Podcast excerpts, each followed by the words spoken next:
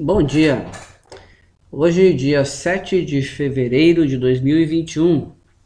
Nesse domingo, nós queremos mais uma vez levar até você mais uma meditação da palavra de Deus. Este é o culto da Igreja Cristã Bíblica de Chapecó. E por vezes Deus tem me dado esse privilégio, essa oportunidade de estar com vocês e trazer mais uma porção da palavra de Deus. Domingo pela manhã, hoje é o dia do Senhor, segundo as Escrituras, a palavra de Deus. Domingo é o dia que nós dedicamos ao Senhor e nós podemos oferecer as primeiras horas do dia, nossas primeiras forças e oferecer ao Senhor. A você que está na escuta desse programa, minha oração é que Deus te abençoe, que esse domingo seja um domingo de bênção, sobretudo que a palavra de Deus possa uh, achar morada no seu coração, que possa fazer diferença na sua vida e o objetivo é que Deus seja glorificado através da Sua palavra e que a sua vida, meu querido ouvinte, seja edificada com a mesma. Muito bem, hoje nós vamos retornar aos nossos estudos, dos quais nós estávamos é, mencionando no ano passado. Até o dia 15 de novembro de 2020, nós, o último estudo que nós tivemos em relação uh, sobre a, a carta de João, a primeira carta de João. E na época mencionamos e estudamos capítulo 3 da primeira carta de João, do versículo 1 até o versículo 10. Hoje nós daremos sequência, até mesmo porque no mês de dezembro nós falamos sobre dois outros assuntos. Nós mencionamos sobre a palavra de Deus, a importância da palavra de Deus, e também chegamos a mencionar sobre uh, um pouco sobre a mensagem do Natal, quando Deus desceu até nós. Concluímos no domingo passado essa mensagem e hoje nós queremos retornar então nossos estudos de, de João, da carta de João. Nós temos estudado desde o primeiro capítulo e nesse capítulo 3 nós mencionamos sobre o amor, né, sobre a apologética final. Mencionamos um pouquinho sobre ah, as provas que João tem dado para nós identificarmos o verdadeiro cristão. Para nós, inclusive, sabermos se somos cristãos verdadeiros ou não. Existem pessoas que dizem, mas ninguém sabe, nós não podemos julgar o outro, dizer se é cristão ou não. Claro que nós não podemos julgar o próximo, né? Dizer se é cristão ou não. As pessoas dizem, mas é Deus quem conhece o coração. Com certeza, Deus conhece muito mais do que o coração. Mas a carta de João, ela nos dá uma direção para nós conseguirmos identificar quem é o verdadeiro cristão. E isso a própria palavra de Deus menciona. Quando nós estudamos a palavra de Deus, nós vemos que o próprio Evangelho, quando o Senhor Jesus menciona, né, é que pelos frutos se conhece a árvore. Ou seja, o verdadeiro cristão ele precisa ter frutos, ele precisa ter mudanças. Ou seja, quando nós mencionamos a palavra conversão, ela quer dizer transformação. Há mudanças. E se não há mudança, algo está errado. O apóstolo João, ele acabara de mostrar que aquele que não pratica justiça, e nem ama seu irmão, ele é filho do diabo e não é filho de Deus. No capítulo 3, versículo 10 foi mencionado sobre isso. No último estudo, qual nós estudamos lá em novembro ainda, nós chegamos a mencionar sobre isso. E nós temos procurado destacar as três provas das quais mostram um verdadeiro cristão: a prova moral, a prova social e a prova doutrinária. Então, é, são as provas que nós temos é, é, buscado nesta carta de João, que João tem mostrado para nós conseguirmos identificar quem realmente é um cristão verdadeiro. Agora, então, um contraste com aquilo que João tem mencionado no passado, ele argumenta que o amor aos irmãos ela é uma evidência da salvação. Capítulo 3, inclusive, versículo 14, ele vai mencionar sobre isso. É um dos versos que nós vamos ah, meditar nesta manhã de domingo. João ele contrasta o ódio de Caim como um protótipo, protótipo do mundo. Né? Capítulo 3, 12, 13, ele vai mostrar como assemelha-se a isso. E com o amor de Cristo que deve ser visto na igreja. Como igreja, nós precisamos viver esse amor do qual nós fomos, inclusive, amados pelo Senhor Jesus. Capítulo 3, o versículo 14 ao 18, ele vai dar essa direção em relação ao amor de Cristo, né, que deve ser visto na própria igreja. Né? Você que se diz que é, creu no Senhor Jesus, que ama o Senhor Jesus, então existem algumas mudanças que deve ter na sua vida, e dentre elas o próprio amor ao próximo. Né? Segundo Warren Warbis, ele diz que no texto de João, 1 João, primeira carta, capítulo 3, de 11 a 24, nesse texto há quatro níveis de relacionamentos. Por exemplo, no capítulo 3, do 1 ao 12, ele menciona que em relação ao homicídio, né? aquele que não ama, ele acaba sendo assassino do próximo. Ah, tem a questão do ódio também, capítulo 3, do 13 ao 15, ele menciona sobre isso. A indiferença, versículo 3 a 16 desse mesmo capítulo 3. E aí ele menciona também sobre o amor, do versículo 18 ao 24. A única diferença entre esse primeiro nível, homicídio, para o segundo, que é o ódio, é um ato exterior de to tomar uma vida. É, porque o pecado é o mesmo, a intenção interior é a mesma.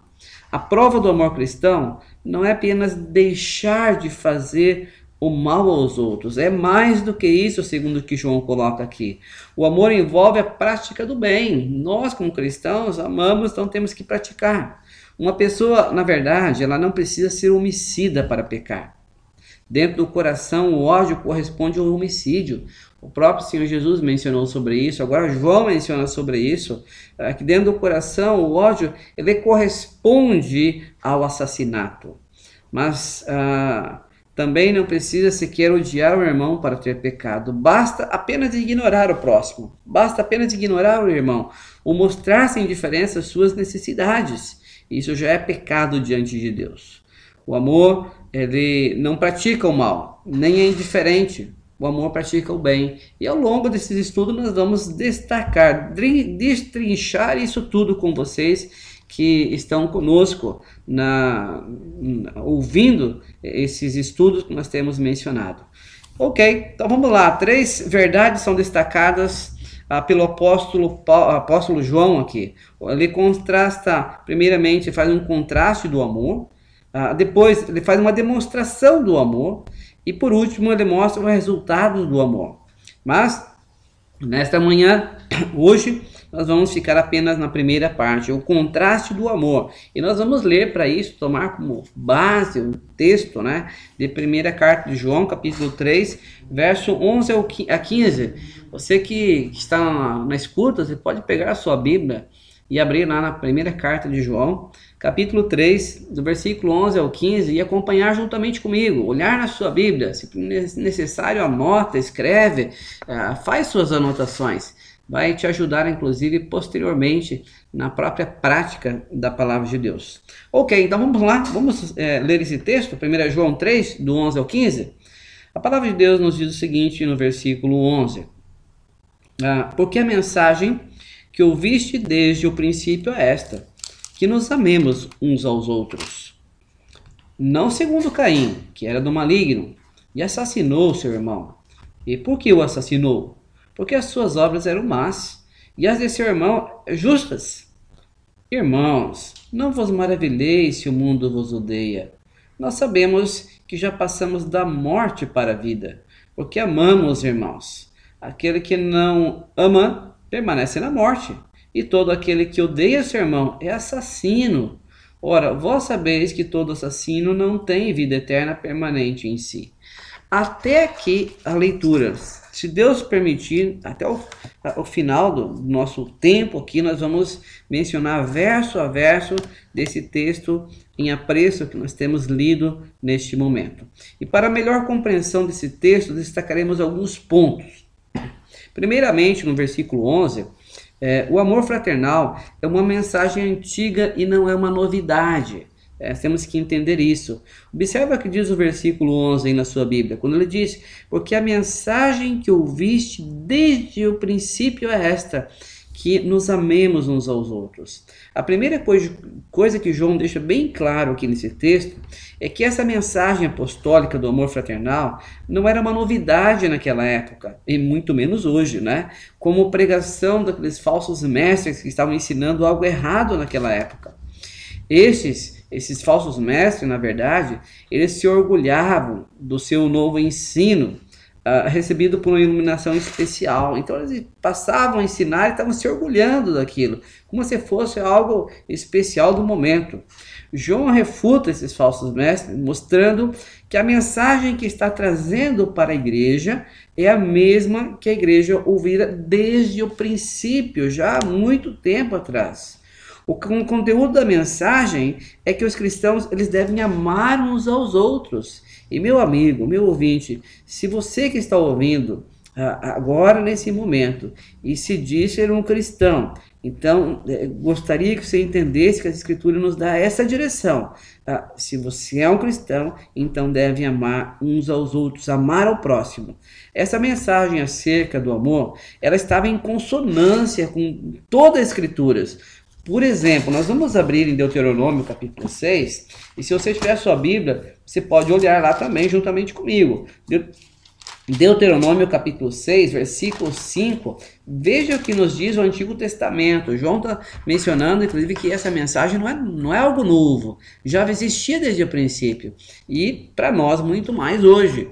Então, o que nós vemos agora no Novo Testamento, nesta carta de João, nós vamos buscar e ver que esse mandamento já é muito antigo. Lá no Antigo Testamento, no Pentateuco, em Deuteronômio, capítulo 6, versículo 5, diz assim: Amarás, pois, o Senhor teu Deus de todo o teu coração, de toda a tua alma, de toda a tua força. Então, começa com esse versículo: Amarás ao Senhor teu Deus. E Levítico, capítulo 19, versículo 18 também vamos ver tá, mencionando em relação ao amor. Levítico, capítulo 19, versículo 18, que nos diz assim: Não te vingarás, nem guardarás ira contra os filhos do teu povo, mas amarás o teu próximo como a ti mesmo. Eu sou o Senhor. Esse é o verso está em Levítico, ah, capítulo 19, versículo 18. Ou seja, lá no, no, no, início, lá no princípio, Deus já tinha dado esta ordem, Deus já tinha dado esse mandamento, já estava na lei. Quando ele diz, não te vingarás. Meu irmão, você que é cristão, preste atenção.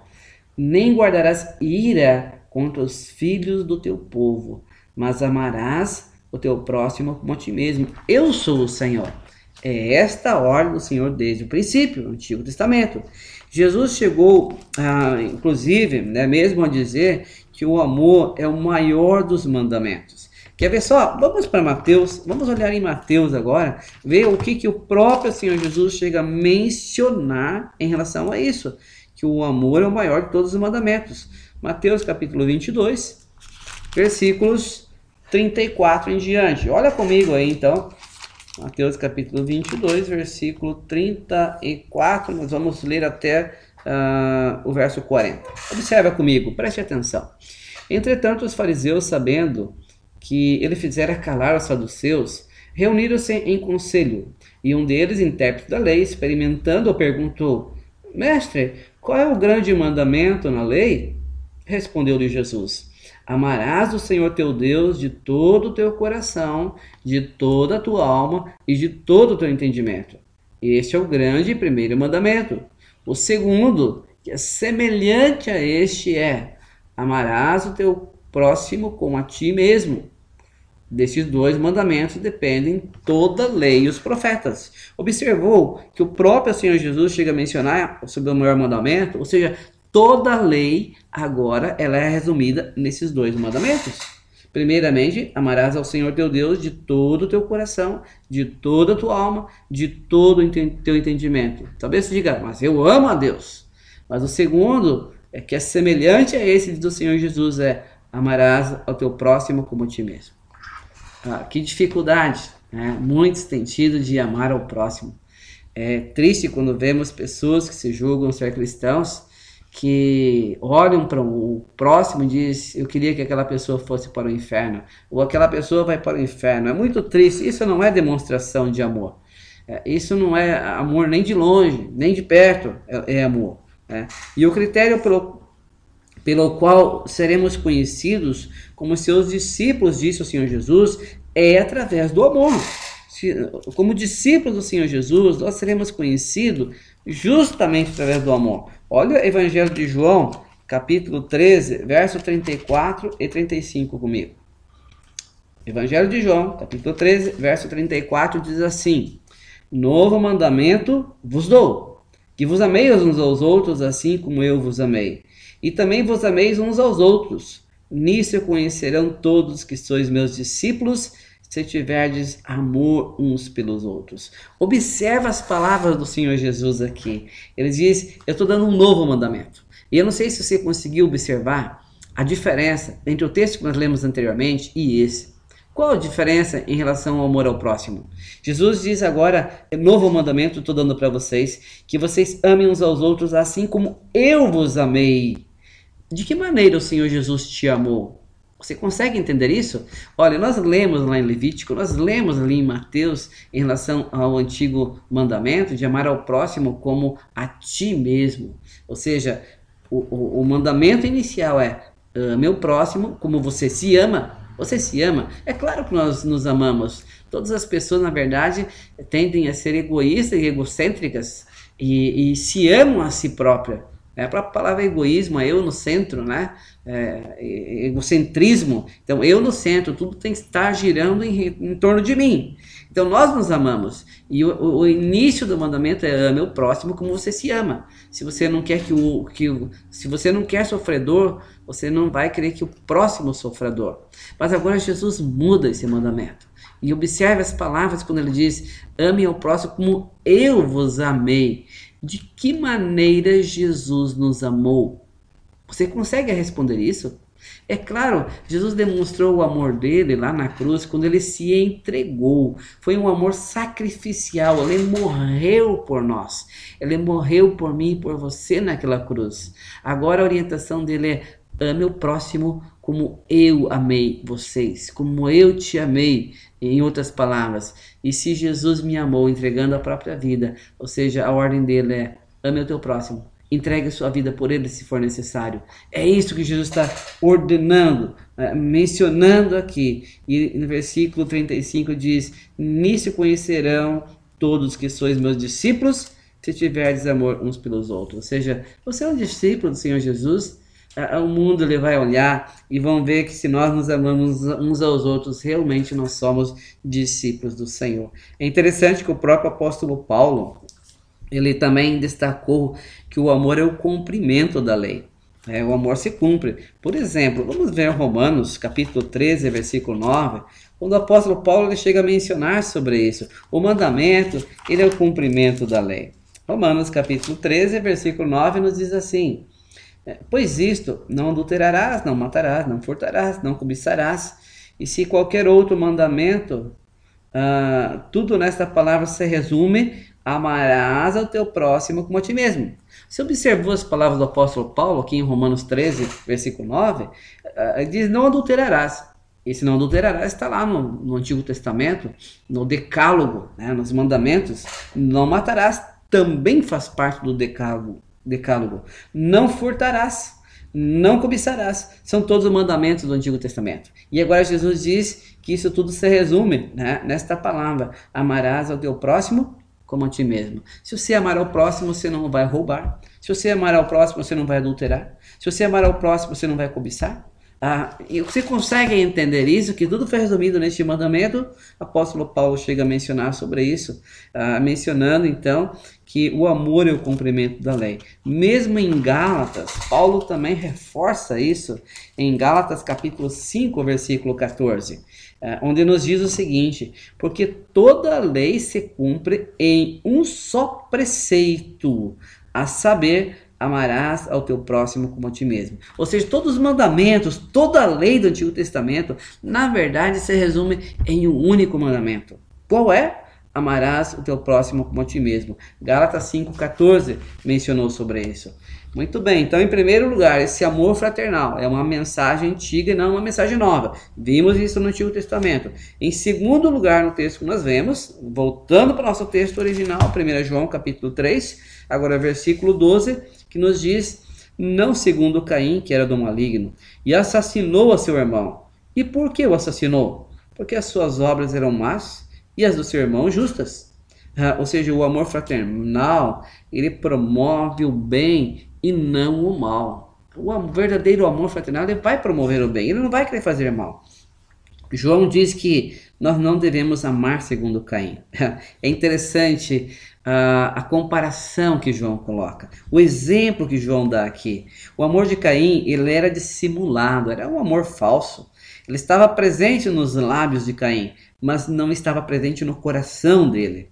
Ele amava de palavras, mas não de fato de verdade. Por isso ele assassinou seu irmão. Uh, e isso vemos uh, por que ele assassinou, pelos motivos mais torpes que poderiam ter. Uh, Caim era um mentiroso, uh, amava de palavras, mas não pelas ações. Lamentavelmente, nos nossos dias, parece que tem muitos que andam como Caim. Caim ele era do maligno, diz o texto que nós lemos aqui, é, não segundo Caim, que era do maligno. Essa palavra maligno, algumas versões talvez até tragam uma outra palavrinha. Palavra maligno que está querendo dizer que é do diabo. Né? Caim era do diabo, e por isso ele assassinou, a, a, por isso assassinou o seu irmão.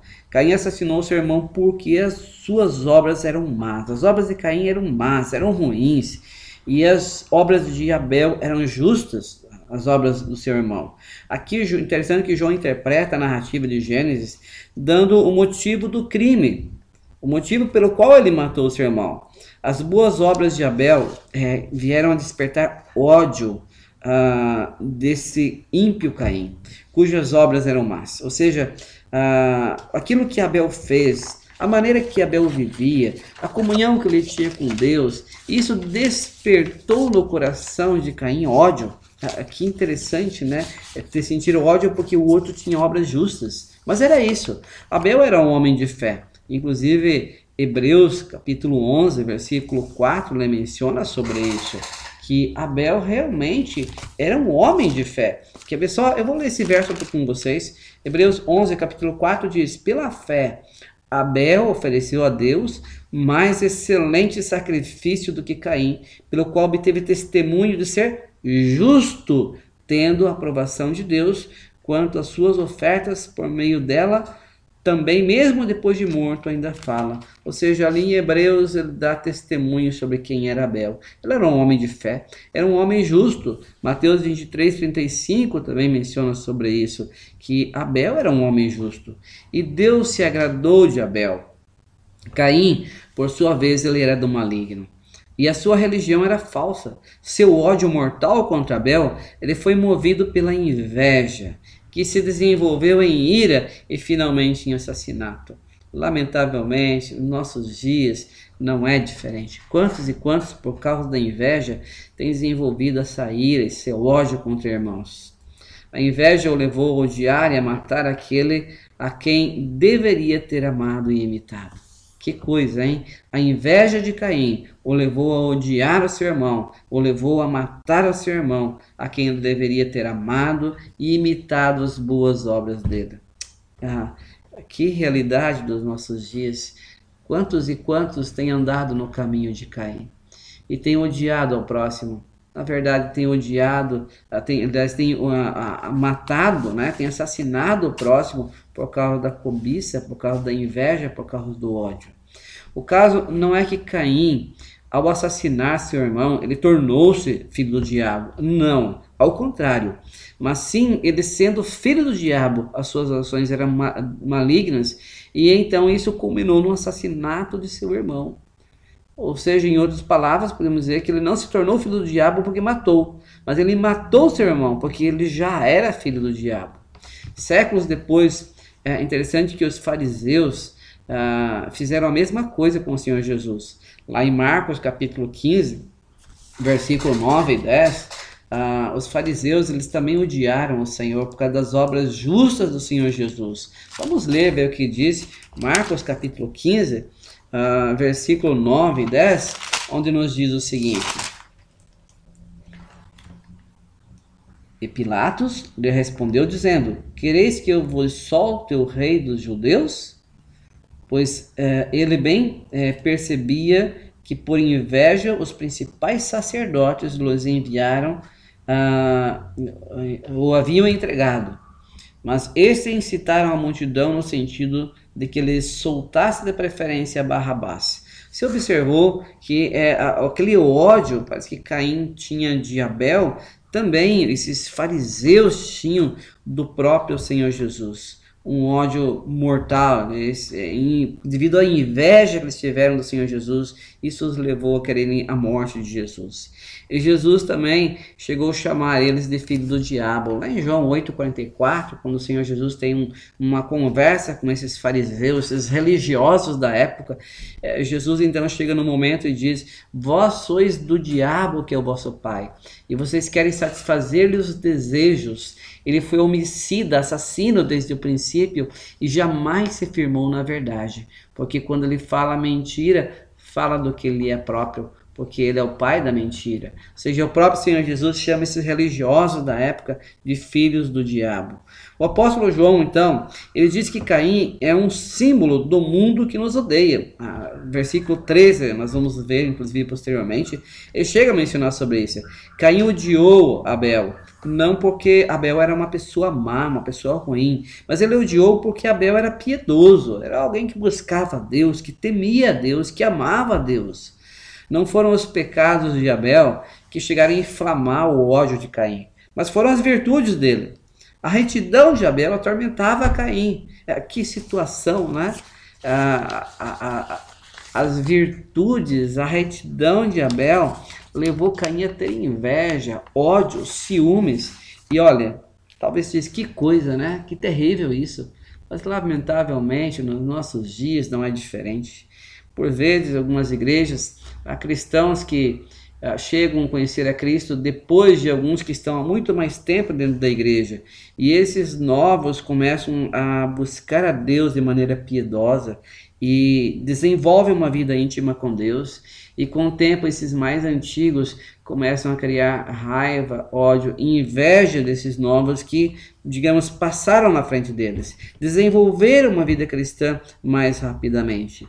Uh, poderíamos colocar isso também dentro de algumas empresas, né? Pessoas que entram depois e crescem no trabalho uh, mais rapidamente do que aqueles que estavam anteriormente na empresa. Isso muitas vezes traz inveja, e essa inveja traz raiva, e essa raiva muitas vezes leva a tantos outros pecados. Assim também, uh, o mundo odeia também a igreja. não porque a igreja estava em trevas, mas porque ela está na luz. Uh, assim como Caim odiou Abel por causa das suas obras justas, por isso que João compara né, e coloca que Caim é um símbolo do mundo. Né? Da mesma maneira, o mundo muitas vezes vai odiar a igreja, não porque a igreja faz coisas ruins, não porque a igreja está em trevas, não porque a igreja faz coisas erradas, mas amos ju uh, odeiam justamente devido ao contrário. Os inimigos dos cristãos eles eram movidos pelo ódio milenar é, do diabo contra Deus, do mundo contra Cristo e dos falsos mestres contra a verdade. Lamentavelmente tem sido assim.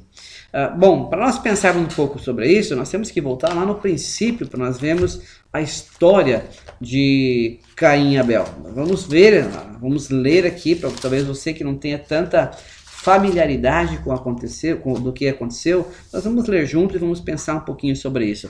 Vamos examinar um pouco mais sobre a vida de Caim, à, luz dessa narrativa ali em Gênesis capítulo 4, se você tem sua Bíblia e quiser acompanhar, você pode abrir lá, Gênesis capítulo 4, a partir do verso 1. Caim, ele, ele não era uma pessoa, podemos dizer, um ateu, alguém que não cria no Senhor. Não, ele era alguém que cria no Senhor, ele era um religioso, ele fazia oferendas a Deus. Uh, seu ódio brota nesse contexto dessas práticas religiosas. E nós vamos ver o processo, então, da rebeldia espiritual de Caim lendo esse texto. Olha comigo então Gênesis capítulo 4, a partir do versículo 1, que nos diz o seguinte: Coabitou o homem com Eva, sua mulher, e essa concebeu e deu à luz a Caim. Então disse: Adquiri um varão com o auxílio do Senhor. Depois deu à luz a Abel, seu irmão. Abel foi pastor de ovelhas e Caim lavrador. Aconteceu que no fim dos tempos trouxe Caim o fruto da, da, é, do fruto da terra uma oferta ao Senhor.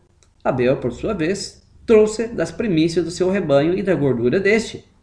Agradou-se ao Senhor de Abel e da sua oferta, ao passo que de Caim da sua oferta não se agradou. Irou-se, pois, sobremaneira Caim, descaiu-lhe o seu semblante. Então ah, lhe disse o Senhor: Por que andas irado? E por que descaiu o teu semblante? Se procederes bem, não é certo que serás aceito? Se todavia procederes mal, eis que o pecado já está porta, mas o seu desejo será contra ti, e a ti cumpre dominar. Disse Caim a Abel, seu irmão: Vamos ao campo. Estando eles no campo, sucedeu que se levantou Caim contra Abel, seu irmão, e o matou. Disse o Senhor a Caim: Onde está Abel, teu irmão? E ele respondeu: Não sei. Acaso sou eu tutor do meu irmão? E disse mais: Que fizeste?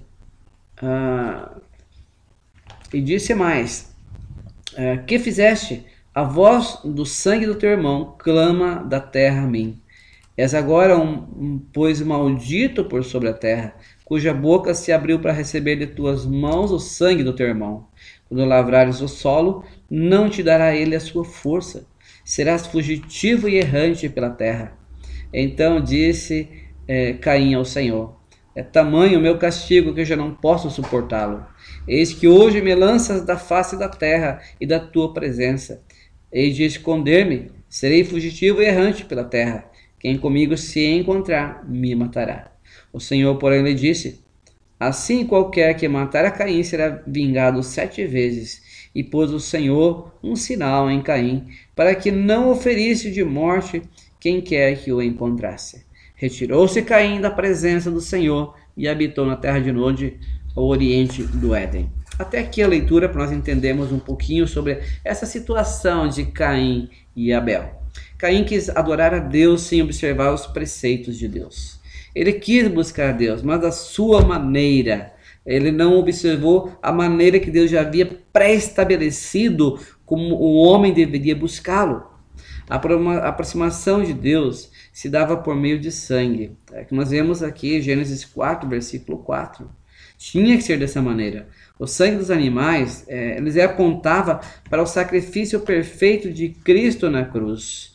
Por isso que tinha que ser pelo derramamento de sangue. Tinha que ser desta maneira, porque ao derramar o sangue do animal, aquilo estava representando, estava apontando para a morte de Cristo que no futuro viria morrer no, no nosso lugar. Lá em Romanos capítulo 3, versículo 24, nos diz o seguinte: Uh, Romanos capítulo 3, verso 24 diz assim: Sendo justificado gratuitamente por sua graça, mediante a redenção que há em Cristo Jesus, a quem Deus propôs no seu sangue como propiciação mediante a fé para manifestar a sua justiça, por ter, ter Deus na sua tolerância deixado impunes os pecados anteriormente cometidos, tendo em vista a manifestação da sua justiça no tempo presente para ele mesmo ser justo e justificador daquele que tem fé em Jesus. Até aqui, ou seja,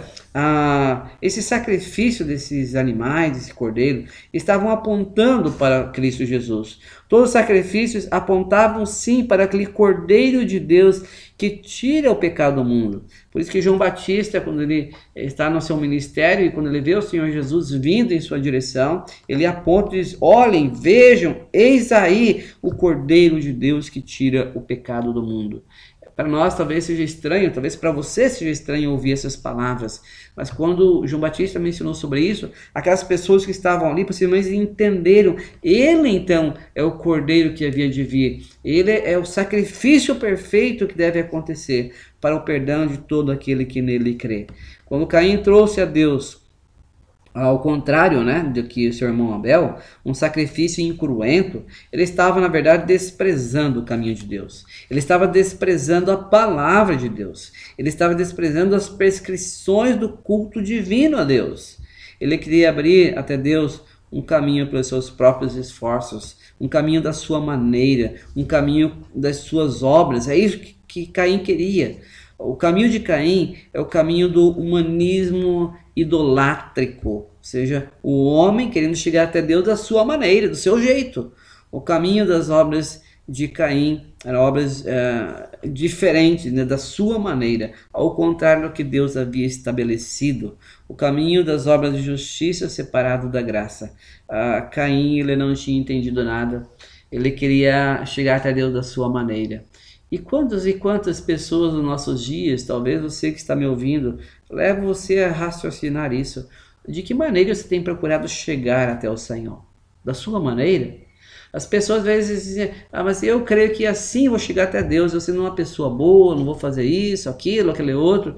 Mas será que é isso que a palavra, a palavra de Deus tem direcionado? De que maneira Deus deixou registrado, escrito, a maneira como podemos chegar até Ele? É interessante, por isso o desafio de você conhecer as Escrituras, conhecer a palavra de Deus. Só existe um caminho, o caminho, a verdade e a vida. E foi isso que Jesus mencionou. Eu sou esse caminho. Eu sou essa verdade. Eu sou essa vida. Jesus não disse que ele era um caminho, uma verdade, uma vida. Jesus não disse isso. Se Jesus tivesse mencionado eu sou um caminho, uma verdade, uma vida, ele estaria dando brecha que teriam outros caminhos. Mas é interessante o português na palavra de Deus, quando ele menciona eu sou o caminho, artigo definido, o único caminho, a única verdade, a única vida. Não existe outro meio. Por isso, somente por meio desse caminho que é Jesus Cristo, que morreu por nós naquela cruz do Calvário, é que você pode chegar até os céus, é que você pode ser salvo, é que você pode ter vida eterna. Caim não entendeu desta maneira, quis adorar do seu jeito, da sua maneira, mas não foi assim que a Escritura deixou uh, registrado. Somente através do sangue de Cristo que morreu naquela cruz para o perdão dos nossos pecados é que podemos ser salvos. Somente desse jeito, somente desta maneira, Caim quis prestar culto a Deus sem examinar o próprio coração. O apóstolo João, ele é enfático em afirmar que Caim era do maligno, ele era do diabo. Ele queria cultuar a Deus sem pertencer a Deus e é interessante isso. Quantos e quantos até querem, vão e cantam louvores a Deus e oram ao Senhor, mas na verdade nunca houve uma conversão. A palavra de Deus é clara em dizer que não é desta maneira. Deus não os ouvirá se você, primeiramente, não uh, se arrepender dos seus pecados e confessá-lo como seu único e suficiente Salvador. Por isso, só um meio de chegar até Deus. Prestar cultos sem uh, é, conhecer esse Deus, sem se arrepender dos seus pecados, a, a sua adoração não chegará até o Senhor. O apóstolo João é enfático em afirmar que Caim era do maligno e, e, que ele queria cultuar a Deus sem pertencer a Deus. Não era dessa maneira. Uh, ele queria enganar a Deus com a sua oferta, enquanto ele mesmo era do maligno. A oferta uh, da pessoa que ainda não tem crido no Senhor Jesus não é uma oferta agradável. Caim pensou que podia separar o culto da vida. Não, não dá, não pode ser assim. Ele pensou que Deus estivesse buscando adoração e não adoradores. Lá em João 4, 24, quando o Senhor Jesus está conversando, dialogando com a mulher samaritana, o Senhor diz uh, que Ele é Espírito, Deus é Espírito, e importa que os seus adoradores o adorem em espírito e em verdade. Uh, Caim pensou que Deus estava buscando adoração. Na verdade, Deus estava buscando era adoradores não adoração. Se a nossa vida não for de Deus e não estiver certa com Deus, o nosso culto com certeza será abominável aos olhos do Senhor. Como está a sua vida? Você que está me ouvindo e que é cristão. A sua vida está em dia com o Senhor. Sua vida realmente pertence ao Senhor se não pertence ao Senhor. Certamente o seu culto ao Senhor será abominável ao Senhor. Deus ele não se agrada de rituais separados uh, de vida, né? Deus ele não se agrada de rituais separados seus preceitos, nem de rituais separados da vida, nem uh, culto, na verdade, o culto sem vida, ele é abominável para Deus. E nós vamos ver alguns versos da palavra de Deus que provam isso eu quero convidar você a abrir sua Bíblia lá em Isaías, primeiramente, capítulo 1, versículo 13 e 14, e veja como Deus menciona o povo de Israel quando eles estavam buscando a Deus, mas sem vida, sem uma, uma vida prática diante do Senhor.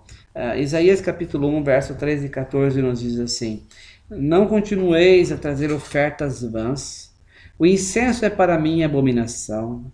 Também as festas da lua nova, os sábados e a convocação das congregações, não posso suportar iniquidade, pecado associada ao ajuntamento solene. Vejam que palavras pesadas e fortes aqui em Isaías, eh, finalzinho do versículo 13. Deus dizendo: Eu não posso suportar o pecado, a iniquidade associada junto com o ajuntamento solene. Não dá, Deus detesta, Deus abomina isso.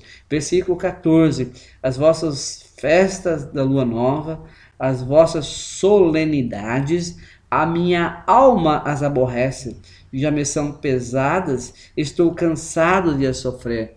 Que palavras pesadas essas do Senhor. Como que podem é, vou dar um exemplo aqui, talvez tenha acontecido em muitos lugares, espero que não seja o seu caso.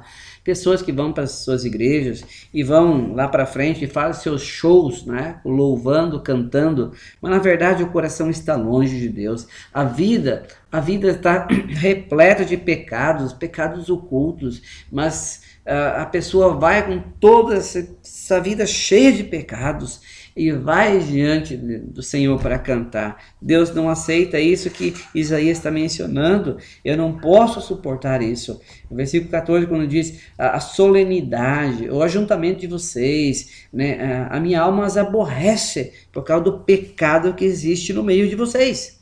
Tudo bem, vamos, vamos para frente, vamos pegar um outro texto, vamos dizer que esse texto é um texto isolado. Vamos lá para Amós, capítulo 5. Abre comigo aí então, Amós, capítulo 5, uh, ah, versículo 21. Veja mais uma vez Deus mencionando esse povo, o seu povo escolhido, ah, como estavam longe de Deus. Capítulo 5, verso 21 de Amós diz assim: Aborreço, desprezo as vossas festas e com as vossas assembleias solenes não tenho nenhum prazer. E ainda que me ofereçais holocaustos, e as vossas ofertas de manjares, não me agradarei deles, nem atentarei para as ofertas pacíficas dos vossos animais cevados. Afasta de mim o intrépido dos teus cânticos, porque não ouvirei as melodias das tuas liras. Observa aí o que ele está me ensinando. Versículo 24 ainda. Antes corra o juízo como as águas e a justiça como ribeiros perene. Ah, interessante o versículo 3, 23, é, quando diz: Afasta de mim o estrépito dos cânticos. Ou seja, é como nos nossos dias, as pessoas estão cantando, estão ah, naquela ah, cantoria toda mas Deus está dizendo: isso está junto com pecados. Acerte sua vida, confesse ao Senhor, ah, ah, busque diante de Deus isso. Ah, senão os seus cânticos, sua oração não chegará até o Senhor. E ainda Malaquias capítulo 1, eh, palavras fortes de Malaquias também. Olha comigo aí, Malaquias capítulo 1, versículo, ah, versículo 10.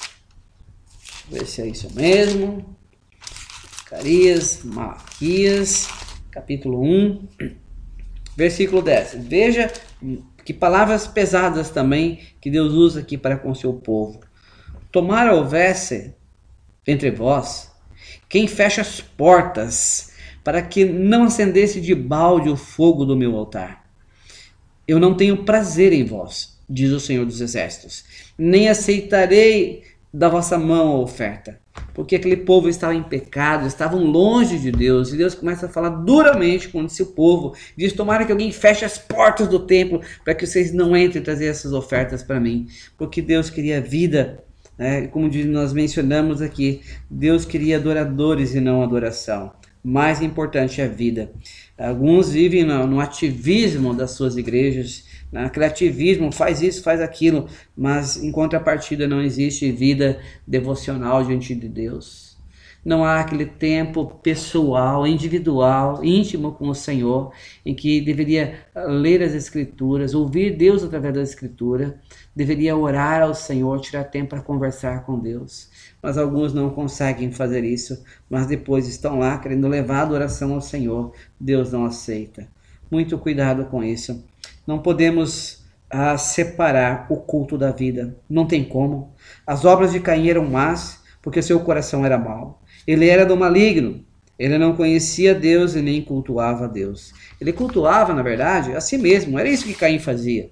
E afrontava a Deus oferecendo, ah, na verdade, uma oferta errada, de forma errada, com a motivação errada. Era isso que Caim fazia. Ele queria enganar a Deus e ganhar status de adorador. Quando não passava de um, não passava na verdade do filho do diabo, do filho do maligno. Ele só queria status, ele queria aparecer. Ele estava levando a oferta errada ao Senhor, de maneira errada, por motivação errada. A raiz do problema de Caim, na verdade, era inveja. Ele tinha inveja do seu irmão. E quantos não tentam fazer algo nas suas igrejas por inveja de outros? Meu querido, não faça isso. Uh, Caim ele se desgostou ao ver que Deus havia aceitado a oferta do seu irmão. Tinha aceitado, na verdade, como nós lemos em Gênesis, é interessante que a ordem das palavras ali estão bem colocadas. Deus aceitou a Abel e depois a sua oferta, porque a vida de Abel estava em ordem com Deus. Ou seja, Caim ele ficou desgostoso ao ver que Deus tinha aceitado o seu irmão e a sua oferta. Ao passo que ele mesmo e a sua oferta foram rejeitados por Deus. Caim preferiu eliminar então o seu irmão do que imitar. Ao invés de procurar imitar o seu irmão piedoso, ele ficou com tamanha inveja e ódio que quis eliminar, quis matar. A inveja de Caim o levou a tapar os olhos e os ouvidos para o aprendizado. Ele não quis aprender. Ele se endureceu no caminho da rebeldia. Não apenas sentiu inveja, mas consumou o seu pecado, levando o próprio irmão à morte. Ele não apenas odiou o seu irmão, mas fez da forma mais sórdida que poderia ter. Odiou não pelo mal que Abel praticara, Bem ao contrário, ele odiou pelo bem que Abel fazia. Ele odiou não pelos erros de Abel, mas pelas virtudes que Abel tinha. Muito cuidado para que nos nossos dias você não, não esteja agindo assim como Caim. Confesse ao Senhor, ore ao Senhor, busque junto do Senhor forças para não ter inveja do teu próximo. A luz de, de Abel, na verdade, foi que cegou a Caim. As virtudes de Abel embruteceram a Caim as boas obras, a, a vida de Abel mexeram com a vida de Caim de maneira errada. Caim deu mais um passo na direção do abismo, então, segundo o texto que nós lemos de Gênesis 4. Ao rejeitar, quando Deus o exortou, ele rejeitou a exortação de Deus. Deus o exortou, eh, dando oportunidade ao arrependimento e ter uma vida diante de Deus. Mas o que, que ele fez? Ah, ele rejeitou essa exortação. Caim não apenas estava errado, uh, mas também não queria correção. Nós lemos o verso 13, é, o verso 3 até o versículo 7 do capítulo 4, nós lemos isso. Ele não queria ser corrigido. Caim não foi escorraçado por Deus ao trazer aquela oferta errada. Não, de maneira nenhuma. Com a vida errada e com motivação errada. Deus exortou Caim e o chamou para o arrependimento. Ainda hoje, Deus tem chamado muitos para o arrependimento. Deus te chama a você, meu ouvinte, para se arrepender dos seus pecados também nesta manhã de domingo. Você está disposto a se arrepender dos seus pecados? A palavra arrependimento quer dizer mudança de pensamento, mudança de comportamento. Alguns mencionam a palavra conversão. Conversão é transformação, é demonstrar que realmente houve arrependimento. Deus lhe deu oportunidade para mudar de vida, mas Caim preferiu o caminho da rebeldia. Uh, longe de se arrepender, de tomar um novo rumo, Caim deu mais um passo então na direção do pecado. Virou as costas para o pecado, virou as costas para Deus. Aliás, ele não virou as costas para o pecado. Ao contrário, ele virou as costas para Deus. A exortação de Deus, na verdade, produziu em Caim endurecimento e não quebrantamento. Eu espero que na sua vida, o meu ouvinte, é, não seja como de Caim, mas que traga arrependimento, e não endurecimento. Caim, em vez de cair em si e se arrepender-se, ele irou sobremaneira. Em vez de imitar então o exemplo do seu irmão Abel, ele resolveu matá-lo e eliminar o seu irmão. Foi isso que ele fez. Caim então prossegue nessa rebeldia ao maquinar esse mal contra o seu irmão. Caim pensou que seu problema era, era Abel e não os seus próprios pecados. Pensou errado. Pensou que a única maneira de ser aceito ah, diante de Deus era tirar do seu caminho aquele que estava ah, sendo amado por Deus, porque ele vivia com Deus, ele amava Deus, ele tinha uma vida reta diante de Deus. As virtudes de Abel o afligiram mais do que as suas próprias fraquezas. A eliminação de Abel parecia recompensar Caim mais do que a sua própria aceitação. Por isso que Caim tomou essa decisão e foi para assassinar seu irmão Abel. Caim torpemente então demonstra amor nas palavras, mas esconde ódio no seu coração, muito ódio, ao consumar aquele pecado.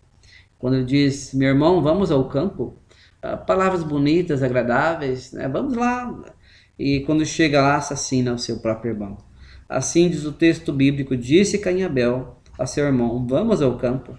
Estando eles no campo, sucedeu que se levantou contra eh, se levantou Caim contra Abel, seu irmão, e o matou. Versículo 8 do capítulo 4 nos diz isso. A palavra grega, interessante que é a palavra grega aqui para uh, ah, matou, é, a, expressão, né, difícil a transliteração aqui, é, pras, é, é né? É, essa é a expressão do grego. Ah, o significado dessa palavra quer dizer é, cortou a garganta, degolou. É, é essa ideia que dá da maneira como Caim matou Abel. A palavra grega é dar essa ideia. Cortou a garganta, degolou. Segundo Fritz Heineken, ele diz que a palavra traz a ideia de uma morte violenta. Não é simplesmente matou de qualquer. Ele tem uma morte violenta. Uh, Caim, na verdade, ele era um vulcão efervescente de ódio por dentro. Ele, esse ódio estava é, cheio desse sentimento por dentro. E, na verdade, ele parecia um mar plácido e calmo por fora, mas na verdade não era bem assim. Ele tinha palavras aveludadas, porém um coração perverso. Uh, palavras doces e um coração amargo. Amizade nos gestos e morte nos pensamentos. Ele maquinou a morte do irmão com gestos de amizade. Ela enganou Abel e o matou. Assim foi a atitude de Caim. Que terrível! Será que nos nossos dias não temos tantos e tantos Caim por aí? Caim assassinou não um estranho, ele não um inimigo, mas o seu próprio irmão, carne da sua carne, sangue do seu sangue, matou-o não porque Abel ameaçava sua vida, mas porque Abel era um exemplo digno de ser imitado. Quantos e quantos nos nossos dias têm assassinado ah, o próprio parente, marido matando esposa, esposa matando marido, pais matando filhos, filhos matando os pais, namorado matando namorada, namorada matando namorado, e por aí vai, irmão matando irmão. Ah, lamentavelmente, existe muitos caindo nos nossos dias. Que situação! Palavras bonitas, doces e agradáveis, mas um coração perverso, um coração amargo, uh, gestos de morte nos pensamentos. Uh, e, lamentavelmente, muitos Caim ainda existem nos nossos dias. Caim revela pertencer ao maligno e ser exemplo do mundo ao esconder seu pecado e rejeitar o juízo de Deus. Caim não levou a sério a palavra de Deus, nem o juízo de Deus. Caim pensou que os seus atos estivessem fora do alcance de Deus. Ele não só pecou, como também uh, como tentou escapar das consequências do seu próprio pecado. Deus não, Deus não apenas exortou Caim para não pecar, mas Deus o confrontou com isso. Deus confrontou Caim com isso uh, depois de pecar. Uh, Caim acabou colhendo o que plantou e ele preferiu fugir de Deus, obedecê-lo e sentenciado a ser um fugitivo e errante pela terra. Ah, lamentavelmente, essa tem sido a história de Caim e Abel. Nossos dias temos muito. Versículo 13, voltando para o nosso texto de João, estamos perto de concluir essa mensagem. Versículo 13 nos diz: Irmãos, não, não vos maravilheis se o mundo vos odeia. Aqui João está mencionando sobre o amor fraternal que desperta o ódio do mundo. João exorta a igreja a não ficar escandalizada com o, o ódio do mundo, pois o mundo é posteridade de Caim. Os filhos de Caim são filhos do maligno e eles odeiam a igreja como odiaram a Cristo. Eles odeiam a igreja exatamente porque Cristo está na igreja. O mundo odeia Cristo na igreja. Quando o mundo persegue a igreja, está perseguindo o próprio Cristo. Isso nós temos como exemplo em Atos dos Apóstolos, quando o apóstolo Paulo estava perseguindo a igreja e quando ele tem a visão do Senhor, o Senhor per pergunta para Saulo: Saulo, por que me persegues? Saulo pensou que estava perseguindo a igreja, quando na verdade estava perseguindo era a pessoa de Cristo. Nossos dias tem acontecido isso. É, Werner de Boer diz que Caim é, torna mais uma coisa compreensível para as igrejas. Irmãos, não vos maravilheis se o mundo vos odeia. Nos altos dos processos dos mártires e nos escritos apologistas no início do cristianismo e dos pais da igreja antiga, constantemente é salientado o doloroso espanto. Que espanto? Por que afinal vocês nos odeiam? Vivemos castos, pacatos, disciplinados, não fazemos nada de especial, ajudamos os pobres, os doentes, oramos pelos governantes, e por que vocês nos entregam à morte cruel? Tem acontecido isso. Lembra de José lá no Egito? Por ele ter uma vida reta diante de Deus, ele nega a se deitar com a mulher de Potifar, e o que, que ele recebe? Cadeia. É, assim temos sido muitas vezes com a própria igreja do Senhor. Adiante, versículo 14 ainda de 1 João 3 nos diz: Nós sabemos que já passamos da morte para a vida, porque amamos os irmãos. Aquele que não ama uh, não permane é, permanece na morte. Ou seja, mesmo que o mundo nos odeie, nós como cristãos não devemos odiar essas pessoas, mas amamos. O fato de amarmos os irmãos dá-nos uh, uma boa uh, boa fase para a certeza da vida eterna. Mateus capítulo 5, quando nós lemos, o Senhor Jesus, inclusive, ele nos exorta até mesmo a amar os inimigos. Uh, amar quem nos ama é muito fácil e o Senhor coloca isso. Veja Mateus 5, verso 43, quando o Senhor Jesus nos diz assim: Ouviste que foi dito: Amarás a teu próximo e odiarás o teu inimigo. Eu, porém, vos digo: amai os vossos inimigos, orai pelo que vos perseguem, para que vos torneis filhos do vosso Pai Celeste, porque Ele faz nascer o seu sol sobre maus e bons, e vir chuva sobre justos e injustos. Porque se amardes os que vos amam, que recompensa tendes? Não faz os publicanos também o mesmo? E se saudardes somente os vossos irmãos, que fazeis demais? Não fazem os gentios também o mesmo? Portanto, sede vós perfeito, com perfeito é o vosso Pai Celestial. Observou a ordem do Senhor Jesus? Amar os inimigos. Amar aquele que nos amam é fácil. Saudar os nossos irmãos é fácil. Mas Jesus nos leva a fazer muito mais do que isso. Ele nos amou sendo nós ainda pecadores, diz lá em Romanos 5, 8. E agora nos orienta a nós também amarmos ao próximo. O amor não é a causa da salvação, mas é evidência de salvação. João trabalha nessa carta essas três provas, então, que distingue o verdadeiro cristão do falso cristão: prova doutrinária, prova social e prova moral. O verdadeiro crente é conhecido, ou seja, por sua fé, por seu amor e pela sua santidade, obediência a Deus. É, é desta maneira que sabemos quem realmente é filho de Deus. Mais uma vez, prova doutrinária, quando crê no Senhor Jesus, coloca fé. Prova social, quando amamos o irmão, amamos ao próximo, e a prova moral, quando obedecemos a Deus e a sua palavra, vivendo em santidade de vida, em retidão. Se você não tem essas provas, algo está errado com sua vida. O apóstolo João é enfático em afirmar que aquele que não ama uh, permanece na morte. Permanecer na morte é a mesma coisa que andar nas trevas, segundo diz lá 1 João 1,6 e também no 2,9 não ter a verdade, não saber para onde vai, ser mentiroso, ser filho do diabo. Isso, de certa forma, é estar na morte, aquele que não ama ao seu irmão. São os termos empregados por João para descrever a verdadeira situação dos que não conhecem a Deus. Não se arrependem de seus pecados, nem se achegam a Cristo para receber vida. Por conseguinte, esses são os que caminham para a morte eterna. Em outras palavras, nunca foram salvos. Você ama o próximo? Você ama teu irmão? Ou se você tem ódio, se você não consegue, algo está errado. Talvez você nunca conheceu a Cristo Jesus. Talvez você nunca foi salvo. É isso que João está colocando aqui. Uh, repetindo, né? É quando o apóstolo João é enfático em afirmar que quem não ama, não é, esse permanece na morte. E permanecer na morte é o mesmo que andar nas trevas, é o mesmo que não ter a verdade, é o mesmo que não saber para onde vai, é o mesmo que ser mentiroso, é o mesmo que ser filho do diabo. Em outras palavras, caminham para a morte eterna. Nunca conheceram o Senhor Jesus. E para nós concluirmos então nossa meditação, Versículo 15, então João chega a mencionar: o ódio evidencia a perdição. Todo aquele que odeia seu irmão é assassino. Ora, vós sabeis que todo assassino não tem vida eterna permanente em si. Muito claro esse versículo da palavra de Deus. Se o amor é prova de vida eterna, o ódio evidencia morte espiritual. Quem odeia é um assassino em potencial. O ódio é o campo onde brota a semente do assassinato. O assassinato tem origem no ódio. É, João Calvino chegou a afirmar que se desejamos que aconteça um mal ao nosso irmão, só o fato de desejar, uh, mesmo que causando, causado por uma outra pessoa, então nós somos assassinos.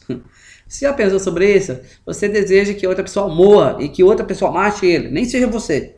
Você já é um assassino. Caim odiou e matou Abel. Esaú odiou a seu irmão Jacó e planejou matá-lo. Absalão odiou a seu irmão Aminon e o matou. Herodias odiava João Batista e desejava matá-lo. E por isso que Deus julga não apenas a ação, a atitude, mas Deus julga também a intenção do coração, a sua intenção. Uh, ele conhece não apenas os atos, mas conhece as motivações. Para Deus, quem odeia já é um assassino, pois o ódio é o prelúdio do assassinato. Ele é a porta de entrada do crime. Se a marca do salvo é o amor, o ódio leva à morte. Não pode ser o seu distintivo. Uma pessoa salva busca a edificação do irmão e não a sua morte. Logo, o assassino não tem vida eterna permanente em si isso não, significa que o apóstolo esteja negando a possibilidade de arrependimento. Isso não. E perdão por homicida. Nem esteja dizendo que o assassino não pode ser salvo. Se ele se arrepender, ele pode ser salvo sim. Ele poderá ser salvo desde que se arrependa dos seus pecados. Mude sua conduta e coloque sua confiança tão somente em Cristo Jesus.